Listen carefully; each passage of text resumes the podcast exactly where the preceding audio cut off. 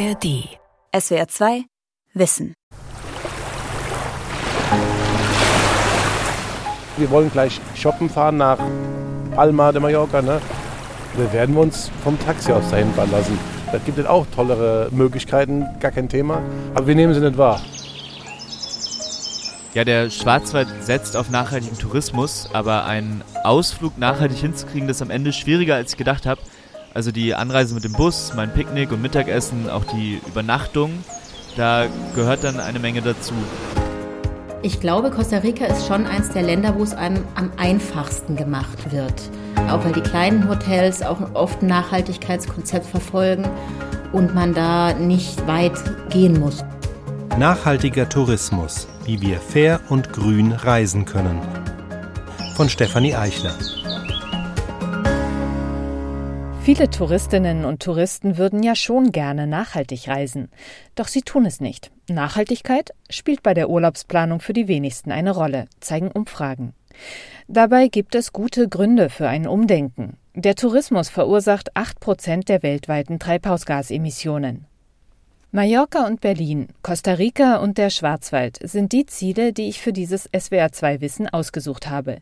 Um herauszufinden, wie wir mit gutem Gewissen reisen könnten und wer und was uns daran hindert. Beginnen wir im Süden Deutschlands. Der Masterstudent Luca Sumpfleth wollte an einem Samstag raus in die Natur, zu den Gertelbach-Wasserfällen in der Nähe von Bühl. Ausgangspunkt Baden-Baden, Zentrum. Es ist ja so, also ich habe eine Idee und würde am liebsten gleich los. Aber ich muss natürlich erstmal den Busfahrplan studieren und das habe ich gemacht. Dann bin ich zum Leopoldplatz gelaufen und das dauert aber auch wieder seine Zeit. Und der Bus, der mich hoch in den Schwarzwald bringen soll, der war dann ein Diesel.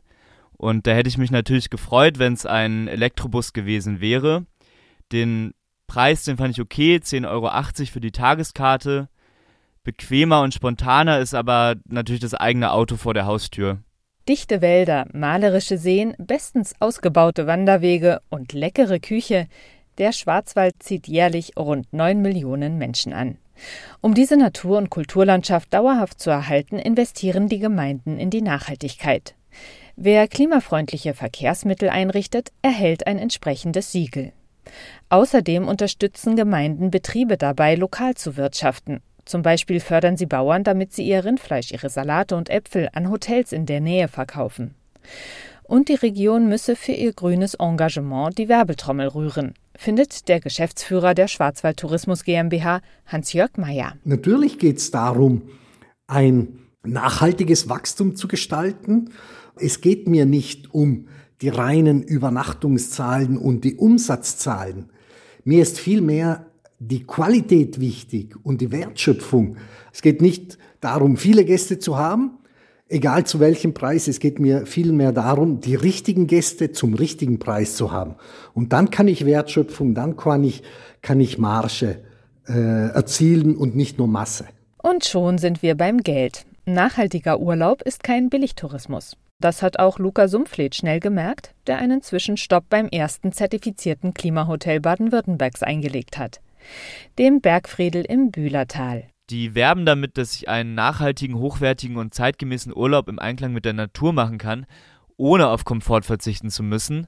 Und ja, so sehen Hotel und Restaurant auch aus. Da gibt es viel Holz, sehr gemütlich. Aber mich hat vor allem die Energiebilanz interessiert. Die haben nämlich eine Photovoltaikanlage auf dem Dach, die ein Viertel des gesamten Hotelstroms liefert. Und ja, auch der Rest stammt von einem grünen Stromanbieter. Und unten im Keller steht eine Pelletanlage für Wärme und Warmwasser. Und man kann die Mitarbeiterinnen und Mitarbeiter nach all diesen Dingen fragen. Die geben dann gerne Auskunft und sind wohl auch sehr stolz auf das Nachhaltigkeitskonzept. Er musste viele Kleinigkeiten berücksichtigen, bestätigt Andreas Schäuble, der den Familienbetrieb leitet und zum Ökohotel umgebaut hat. Wenn man das äh, von Grund auf angeht und da Gedanken darüber macht, dann ergibt sich, äh, viele kleine Mosaiksteine laufen da von alleine ineinander rein, ja. Man muss einfach im Gesamten ein bisschen umdenken, muss da stattfinden. Wie gesagt, es reicht nicht, wenn man einem Gast sagt, das Handtuch auf den Boden schmeißen oder, oder man schaut da beim Müll ein bisschen, dass man das einigermaßen trennt. Das reicht, weiß Gott, alles nicht. Man muss da schon eigentlich eine Philosophie dafür entwickeln. Für mich als Gast und Tourist im Schwarzwald ist es natürlich immer schön, wenn ich auf der Homepage was zur Geschichte und Region nachlesen kann. Und da finde ich beim Bergfriedel allerdings auch diverse Siegel und Zertifikate, die mich ein wenig überfordert haben, denn das sind schon einige. Zum Beispiel das Viabono-Siegel, das ist ein weißer Fußabdruck auf grünem Grund und es birgt für eine klimafreundliche Übernachtung. Also der CO2-Fußabdruck liegt nicht über 25 Kilogramm CO2. Berücksichtigt ist dabei äh, zum Beispiel der Energieaufwand für Heizung und Reinigung und die Klimaeffizienz des Gebäudes. Einen Überblick über die vielen Zertifizierungen für umwelt- und sozialverträgliche Angebote der Tourismusbranche gibt die Schweizer Non-Profit-Organisation Fair unterwegs. Sie hat 20 Label analysiert, darunter Via Bono. Auch das Portal labelonline.de bewertet diverse Siegel. Via Bono gilt als empfehlenswert. Das Bergfriedel ist also zu Recht ein Klimahotel. Doch Andreas Schäuble möchte den CO2-Fußabdruck noch weiter verringern. Was mir wirklich ein bisschen ein Dorn im Auge war, wo ich weiß, unser CO2-Fußabdruck, da hängt es noch ein bisschen, das bin ich jetzt, so sind wir jetzt gerade im Umsetzen. Wir hatten bis jetzt privat oder geschäftlich auch zwei Dieselfahrzeuge und da äh, wurden jetzt als erste Elektrofahrzeug bestellt.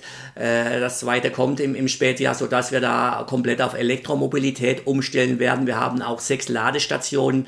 Das ist dann schon nochmal ein gravierender Punkt. Der gravierende Punkt. Die Anreise. Sie ist das Problem im nachhaltigen Tourismus. Egal ob im Schwarzwald, an Nord- und Ostsee, in Oberbayern oder anderswo. Die meisten Urlauber, etwa vier von fünf, reisen nach wie vor mit ihrem Benziner oder Diesel an. Wer zum Beispiel zu zweit mit dem Auto aus Köln in den Schwarzwald fährt, produziert pro Kopf und Fahrtstrecke 35 Kilogramm CO2. Reisende aus Hamburg sogar 70 Kilogramm. Die Region Seefeld in Tirol lockt seit kurzem mit bis zu 150 Euro. Sie bezahlt Reisenden, die mindestens fünf Nächte lang bleiben, An- und Abreise mit der Bahn. Eine erwünschte Nebenwirkung, wer mit der Bahn kommt, nutzt auch am Urlaubsziel die öffentlichen Verkehrsmittel. Durch die Schwarzwaldregion hingegen fahren viele Autos. Erhebungen haben ergeben, dass Besucher im Schnitt drei Tage lang bleiben und dann ein einziges Mal zum Beispiel den Bus nutzen. Dabei erhalten sie die Konus Gästekarte. Tourismuschef Hans-Jörg Meyer gerät ins Schwärmen. Da sind wir sicher Vorreiter in Deutschland. Das System Konus, wir haben 150 Kommunen, die ihren Gästen die kostenlose, uneingeschränkte Nutzung des öffentlichen Verkehrs bieten. Das heißt, Gäste in den 150 Kommunen im Schwarzwald können innerhalb der Feriendestination Schwarzwald alle öffentlichen Verkehrsmittel, auch die Deutsche Bahn, kostenlos nutzen. Und das ist schon, das ist deutschlandweit in dieser Größe einmalig. Das Deutsche Institut für Urbanistik rechnet im Themenheft Klimaschutz und Tourismus vor, dass seit Einführung der Konuskarte im Jahr 2005 mehrere hunderttausend Tonnen CO2 eingespart wurden. Regionen wie der Bayerische Wald oder der Harz haben das Konzept mittlerweile kopiert. Doch die CO2-Ersparnis könnte größer sein, wenn Urlauberinnen und Ausflügler bereit wären, häufiger öffentliche Verkehrsmittel zu nutzen. Am Ausflugsziel von Luca Sumpfleth, den Gertelbach-Wasserfällen, ist er der Einzige, der mit dem Bus gekommen ist. Wir sind im Auto herkommen? Damit die öffentliche Verkehrsmittel fast doppelt so lang braucht. Mit dem Auto. Mit dem Auto. M mit dem Auto. Das hier ist eher eine Ausnahme. Irgendwann hat man bei uns halt alles abgeklappert und jetzt soll es mal wieder ein bisschen eine andere Landschaft sein, ja. Eigentlich sind wir nachhaltig. Das ist heute eher Ausnahme, dass man mit dem Auto ein Stück anreise, ja. In der Theorie wären 80 Prozent bereit, umweltfreundlich mit Bus und Bahn anzureisen. Unter einer Voraussetzung, es müsste bequem sein, auch am Urlaubsziel Bus und Bahn zu fahren. Doch viele probieren nicht mal, nachhaltig zu verreisen, obwohl sie es eigentlich gut finden. Zwischen Verhalten und Einstellung klafft häufig eine große Lücke. Nachhaltigkeit ist tatsächlich für nur 4% ausschlaggebend bei einer Entscheidung für eine Reise. Julia Emmert hat deshalb zu Hause Diskussionen. Das Thema Fliegen ist bei uns sehr schwierig im Haushalt, weil ich reise wahnsinnig gerne. Ich bin immer schon viel gereist. Das ist der wunde Punkt, wo ich sage, da ist es für mich wirklich schwierig zu verzichten. Wir kompensieren auch, nicht jeden Flug, aber so einen Langstreckenflug schon. Aber es wird immer diskutiert bei uns. Julia Emmert gönnt sich alle paar Jahre eine Fernreise. Mit ihrem Mann und ihrer Tochter ist sie im Januar nach Costa Rica geflogen. Auf der Internetseite myclimate.org konnte sie ausrechnen, dass Hin- und Rückflug pro Person rund drei Tonnen CO2 verursachen. Das ist deutlich mehr CO2, als wir uns in einem ganzen Jahr leisten sollten. 2,4 Tonnen dürften wir produzieren, um klimaverträglich zu leben. Doch tatsächlich gehen 11 Tonnen auf das Konto eines Durchschnittsdeutschen. Was begeistert Julia Emmert an Costa Rica? Generell einfach die Vielfalt, also dass du um, immer umgeben bist von Natur, es ist wahnsinnig grün, ähm, du hast immer viele Vögel, das ist einfach sehr schön. Eigentlich überall. Also es gibt keinen Ort dort, wo man sagt, einen einzigen Ort gibt es tatsächlich, das sind Hotelkomplexe, aber ansonsten hast du überall nur kleine Hotels, überall viel Regenwald, schöne Strände. Costa Rica, das sind Vulkane, Berge, Täler, Höhlen und Seen und eine enorme Artenvielfalt. Allein 250 Säugetier und knapp 1000 verschiedene Vogelarten leben dort. Die Costa Ricaner schätzen ihre intakte Natur. Sie wissen, dass sie ein Pfund ist, mit dem sie wuchern können und verlangen hohe Eintrittspreise. Wer einen Vulkan besichtigt, zahlt zwischen 12 und 14 Dollar. Eine Familie, die Faultiere im Regenwald beobachten möchte, zahlt 60 Dollar. Erlebnisse in der Natur werden verkauft und damit ist Geld da, um in den Umweltschutz zu investieren. Urlauber und Urlauberinnen leisten dazu in Costa Rica einen wertvollen Beitrag. Ich glaube, Costa Rica ist schon eines der Länder, wo es einem am einfachsten gemacht wird. Auch weil die kleinen Hotels auch oft ein Nachhaltigkeitskonzept verfolgen und man da nicht weit gehen muss. Außerdem stammt fast die ganze Energie aus regenerativen Quellen. In Costa Rica gelingt ein nachhaltiger Urlaub ohne Extraaufwand, wenn nur die hohen Flugemissionen nicht wären. Da muss man abwägen. Ne? Also Nachhaltigkeit heißt nicht nur klimafreundlich, sondern das hat ja eben auch andere Aspekte und man muss dann irgendwie abwägen. Wolfgang Strastas ist Tourismusprofessor an der Hochschule für Nachhaltigkeit in Eberswalde. Zu unserem Treffpunkt in Berlin-Prenzlauer Berg ist er mit dem Fahrrad gekommen. Der Ortsteil ist ein Touristenmagnet auch wenn es wegen der vielen Autos, Straßenbahnen und Motorräder laut ist. Strastas weiß, dass viele Länder Einbußen haben, wenn Touristen wegbleiben. Wir sollten nicht generell auf Fernreisen verzichten, meint er, uns aber überlegen, wie nötig das Urlaubsziel den Tourismus braucht. Wenn ich jetzt mal so Namibia, das ist ein Land, was ich gut kenne. Namibia hat noch zwei weitere Exportprodukte außer Tourismus, nämlich Uran, super, und Rindfleisch, auch super. Ja? So, das heißt, das sind keine nachhaltigen Alternativen. Das ist ein wüstenhaftes Land, wo es sehr schwierig ist, im ländlichen Raum zu überleben und da gibt es außer Tourismus keine Alternative. Da hat der Tourismus meines Erachtens, nicht nur meines Erachtens, das kann man auch belegen, hat tatsächlich den Naturschutz wirklich gestärkt, hat dazu geführt, dass Leute in den ländlichen Regionen ein Auskommen haben, was sie sonst nicht gehabt hätten, sonst gehen die alle in die Hauptstadt nach Windhoek und äh, ziehen dann ins Slums. Der Forscher fordert ein globales System, um weltweit Emissionsobergrenzen für den Flugverkehr festzulegen. Er will, dass wir weniger innerhalb Europas und Nordamerikas fliegen. Doch die Anzahl der Flugreisen nach Afrika will er nicht begrenzen. Da könnte man dann zum Beispiel so Ausnahmetatbestände schaffen für solche Entwicklungsländer, die das Recht auf eine nachholende wirtschaftliche Entwicklung haben und die gleichzeitig wenn man sich anschaut, wie die weltweiten Flugbewegungen stattfinden, dann sind die innerhalb von Europa, von Nordamerika und dann zwischen Nordamerika, Europa und Asien.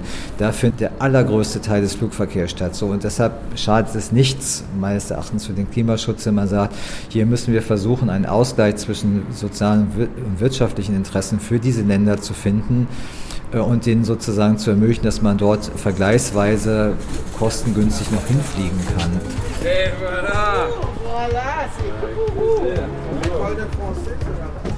In den Jahren vor Corona haben immer mehr junge Europäer und Europäerinnen Berlin als Urlaubsstadt entdeckt. Die Metropole ist mittlerweile fast genauso beliebt wie London und Paris. Einer der Gründe dafür? Man kommt mit Billigfliegern hin. Ein anderer, das Berlin-Feeling. Berlin-Touristen wollen die Stadt an sich erleben Geht das nachhaltig? frage ich Wolfgang Strastas, als eine Gruppe von Radfahrern vorbeifährt.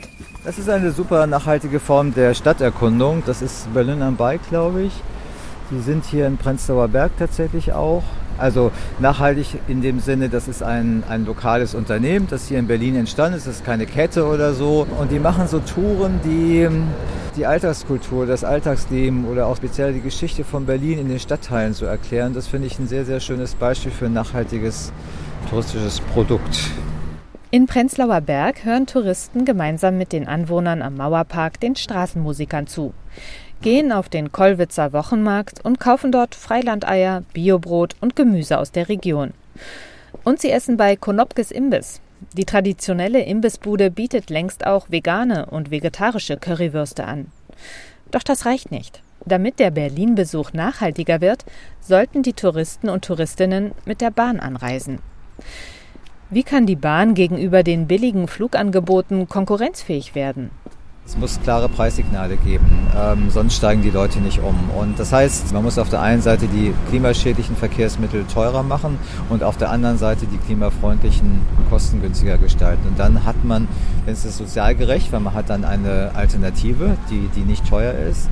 Und dann werden die Leute tatsächlich ihr Mobilitätsverhalten ändern. Vorher nicht, da bin ich von überzeugt. Mhm. Mit Hochgeschwindigkeitszügen kommt man nicht nur in Deutschland gut herum, sondern auch in Österreich, in der Schweiz, den Niederlanden, in Belgien, Frankreich, Italien und Portugal. Strastas fährt gern nach Spanien. Ich habe mal vor zwei Jahren eine Exkursion gemacht mit den Studierenden. Da bin ich komplett ohne Flugzeug nach Mallorca hin und zurück. Man kommt nämlich an einem Tag von Berlin nach Marseille mit der Bahn, mit Hochgeschwindigkeitszügen. Morgens früh los, abends war er da und musste am nächsten Tag nur noch mit der Fähre übersetzen. Allerdings saß der Professor allein in Zug und Fähre. Die Studierenden sind geflogen, weil es günstiger war. Flugtickets für Verbindungen innerhalb Europas sind zwar seit 2021 deutlich teurer geworden, aber Bahntickets kosten trotzdem oft noch mehr. Wolfgang Strasters beobachtet zwar, dass die Branche langsam umdenkt, was möglicherweise zu einer neuen Preispolitik führen wird. Doch erstmal sollen die Verbraucher dazu gebracht werden, sich bewusst für einen nachhaltigeren Urlaub zu entscheiden. Ich habe mir da mal angeschaut, was es schon so für Rechner gibt, auch jetzt so für Privatpersonen. Das Umweltbundesamt hat zum Beispiel so einen Rechner, der ist Klimaaktiv, den ich empfehlen kann, der ist ganz interessant.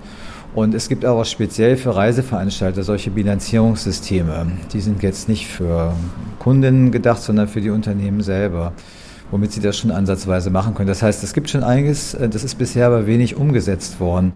Der Berliner Forscher ist im Auftrag von Futuris, einem Zusammenschluss führender Reiseveranstalter, dabei, einen CO2-Rechner zu entwickeln.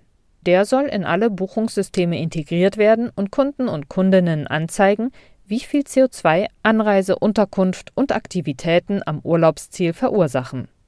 Egal ob sie online buchen oder im Reisebüro.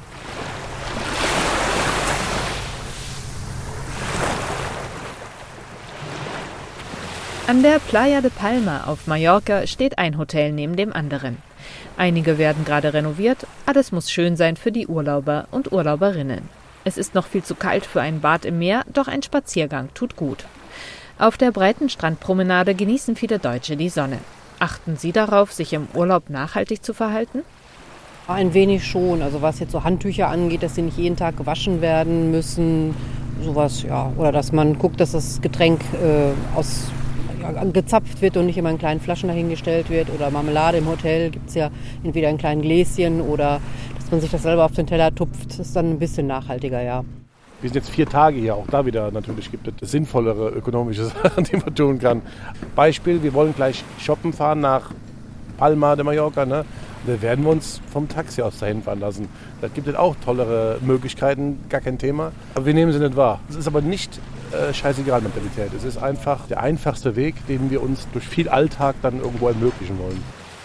Hier fahren wir nur mit Bus und Bahn. Haben wir kein Auto, brauchen wir nicht, wir laufen auch. Man kommt nach Palma alle 15 Minuten und die haben ja schon umweltfreundliche Busse. Ne? Niemand hört es gern und schon gar nicht im Urlaub. Wenn wir die Klimakrise abmildern und die prognostizierten Überflutungen, Ernteausfälle, Feuersbrünste noch verhindern möchten, geht es nicht ohne Verzicht. Doch es ist verzwickt. Wir können den Leihwagen stehen lassen, vegan essen gehen und nur alle vier oder fünf Jahre in die Ferne fliegen. Rundum nachhaltig wird unser Urlaub trotzdem nicht. Wie zu Hause sind wir auch im Urlaub eingebunden in Systeme, die wir nicht direkt beeinflussen können. Zum Beispiel hat unser Verhalten keine Auswirkungen auf die Energieversorgung auf Mallorca. Die kommt weitgehend von fossilen Energieträgern. Auch ob Arbeitskräfte fair bezahlt und behandelt werden, entzieht sich häufig unserer Kenntnis. Dabei gehört dieser Aspekt zur Nachhaltigkeit. Die Putzkraft Lola Ayas kämpft für bessere Arbeitsbedingungen. Cada año ha ido mejorando el hotel. Das Hotel ist jedes Jahr besser geworden. In einem Jahr reparieren sie die Balkone, im nächsten die Böden. Jetzt brauchen wir nur noch das Personal zu reparieren. Dem geht es scheußlich. Lola Ayas ist seit fast einem Jahr krankgeschrieben. Sie führt ihre Beschwerden auf die harte Arbeit im Hotel zurück. Die 66-Jährige wurde an der Hüfte operiert und humpelt noch etwas, hat aber keine Schmerzen mehr. Seit 40 Jahren ist sie in einem der Hotels an der Playa de Palma angestellt und engagiert sich in Spaniens größtem Gewerkschaftsbund, den Comisiones Obreras. Das hat sie mutig werden lassen. Es ist ihr geglückt, bessere Arbeitsbedingungen in ihrem Hotel durchzusetzen. Statt 22 Zimmer reinigen ihre Kolleginnen heute 20 Zimmer pro Tag. Außerdem ging die Spanierin gegen die Verwendung eines Reinigungssprays vor. Beim Versprühen atmeten die Putzkräfte gesundheitsschädigende Partikel ein. Ich habe protestiert. Bei uns verzichten wir jetzt auf das Spray. Wir nutzen eine Flüssigkeit in einem Eimer. Du tauchst einen Wischer ein und reinigst mit ihm Glasscheiben und Spiegel. Und es wird bestens. Lola Ayas führt mich in ihr Wohnzimmer und öffnet einen Schrank. Sie holt einen Stiftehalter heraus, den sie und ihr Enkel selbst gebastelt haben. Wenn Ayas die Hände streckt, bleiben die Finger krumm, denn von der Arbeit im Hotel sind sie steif geworden. Das Basteln fällt ihr zunehmend schwerer. Basteln ist mein Hobby. Mit Holz, Wolle. Ich bastle auch viel mit meinen Enkeln. Ich habe immer gesagt, wenn ich in Rente gehe, kann ich viele Sachen machen. Aber jetzt klappt das wohl nicht mehr. Der Druck von Gewerkschaften und Umweltverbänden hat bewirkt, dass auf den Balearischen Inseln seit Februar 2022 ein neues Tourismusgesetz gilt. Die Vorschriften sollen dazu führen, dass Mallorca ein nachhaltigeres Reiseziel wird. Für Investitionen in Umwelt- und Arbeitsschutz sollen 60 Millionen EU-Gelder zur Verfügung stehen. Kurios, aber für Lola Ayas eine große Freude. Die Hoteliers wurden verpflichtet, höhenverstellbare Betten anzuschaffen. Insgesamt müssen auf Mallorca und den Nachbarinseln 300.000 Betten ausgetauscht werden. Diese Investition in höhenverstellbare Betten ist das Beste, was man machen kann. Wir geben doch alle zusammen so viel Geld aus, um Krankheiten zu kurieren, die vermeidbar wären. Wenn du jeden Tag 40 Betten machen musst, und zwar die herkömmlichen Betten, weißt du, wie schwer Matratzen sein können. Du musst dich runterbücken und jede einzelne mehrmals hochheben. Im Lauf der Jahre ruinierst du dir die Wirbelsäule und die Hände. Viele sind auch schon an der Schulter operiert. Die neuen Betten sollen die Gesundheit der Putzkräfte schonen, weil sie sich fürs Bettenmachen im Akkord dann nicht mehr so tief bücken müssen. Valdemossa, traumhafte Lage mitten in den Bergen Mallorcas. Die Schriftstellerin Georges Sand und der Komponist Frédéric Chopin verbrachten hier 1838 den Winter. Ihr Aufenthalt war nachhaltig. Sie hatten gar keine andere Wahl. Das Paar kam in einem verlassenen Kloster unter und ernährte sich von den Lebensmitteln, die die mallorquinische Landwirtschaft abwarf. Die beiden haben den Ort mit den engen steilen Gassen und den sandfarbenen Häusern berühmt gemacht. Was sie sicherlich bedauern würden, heute kommen schätzungsweise jedes Jahr mehr als 1,2 Millionen Besucher in das 2000 Seelendörfchen. Valdemossa leidet unter Massentourismus. An dessen Tropf hängt ganz Mallorca. Joe Hollis hat darüber den Dokumentarfilm Overbooking Überbuchen gedreht. Ich treffe ihn auf der Öko-Finca Son Morages, auf der er als Manager arbeitet. Hola. Im Film zeigt Hollis kleine Buchten, die einst als Geheimtipp galten und heute überfüllt sind. Er zeigt historische Aufnahmen schöner Landschaften, die längst mit Hotels zugepflastert sind.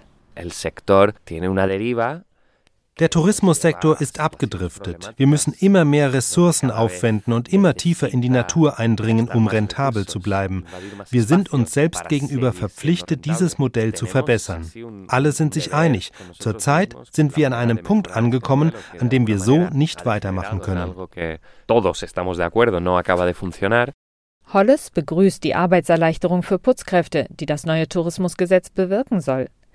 Ansonsten glaubt er nicht, dass die neuen Vorschriften viel bringen. Immerhin sind die Hotels zu mehr Kreislaufwirtschaft verpflichtet und in den nächsten vier Jahren dürfen keine zusätzlichen Übernachtungsplätze geschaffen werden. Viele Fachleute fordern aber, die Bettenzahl deutlicher zu begrenzen und die Zahl der Hotels zu reduzieren. Joe Hollis sieht die Tücken im Detail. Unsere Wirtschaft hängt vom Tourismus ab. Begrenzungen der Bettenzahl führen zu Geschäftsschließungen. Wir müssten mit Augenmaß und schrittweise vorgehen. Es müsste eine sehr ausgeklügelte Strategie geben, die den gesamten Sektor berücksichtigt. Alle müssten mitmachen, aber es fehlt an Koordination, an einer gemeinsamen Vision. Unsere Gesellschaft ist verkrampft, polarisiert, im Konflikt. Für seinen Film hat er mit Einheimischen und Zugezogenen gesprochen, die sich über die hohen Mieten beklagen. Weil Eigentümer viel mehr Geld bekommen, wenn sie ihre Wohnungen tage- oder wochenweise an Touristen vermieten, sind die Preise stark gestiegen. Ein Phänomen, das die Einwohner von Venedig und Barcelona, von Amsterdam und Berlin kennen. Überall haben sie schon gegen Massentourismus protestiert. Für Joe Hollis steht fest, es sollten deutlich weniger Menschen nach Mallorca kommen und die sollten dann mehr Geld da lassen. Zum Beispiel indem sie einheimische Produkte konsumieren. Mallorcas Landwirtschaft ist nicht rentabel, obwohl wir fantastische Lebensmittel haben. Doch unser Olivenöl zu produzieren kostet mindestens fünfmal so viel wie das Öl herzustellen, das es in den Supermärkten gibt. Unsere Olivenhaine wachsen auf kleinen, jahrhundertealten Terrassen. Sie sind Teil des UNESCO-Weltkulturerbes. Wir können es nur schützen, wenn wir sie weiterhin kultivieren. Wir brauchen aber mehr Abnehmer, die unsere Produkte zu schätzen wissen, genau wie den Wein oder die Zitrusfrüchte.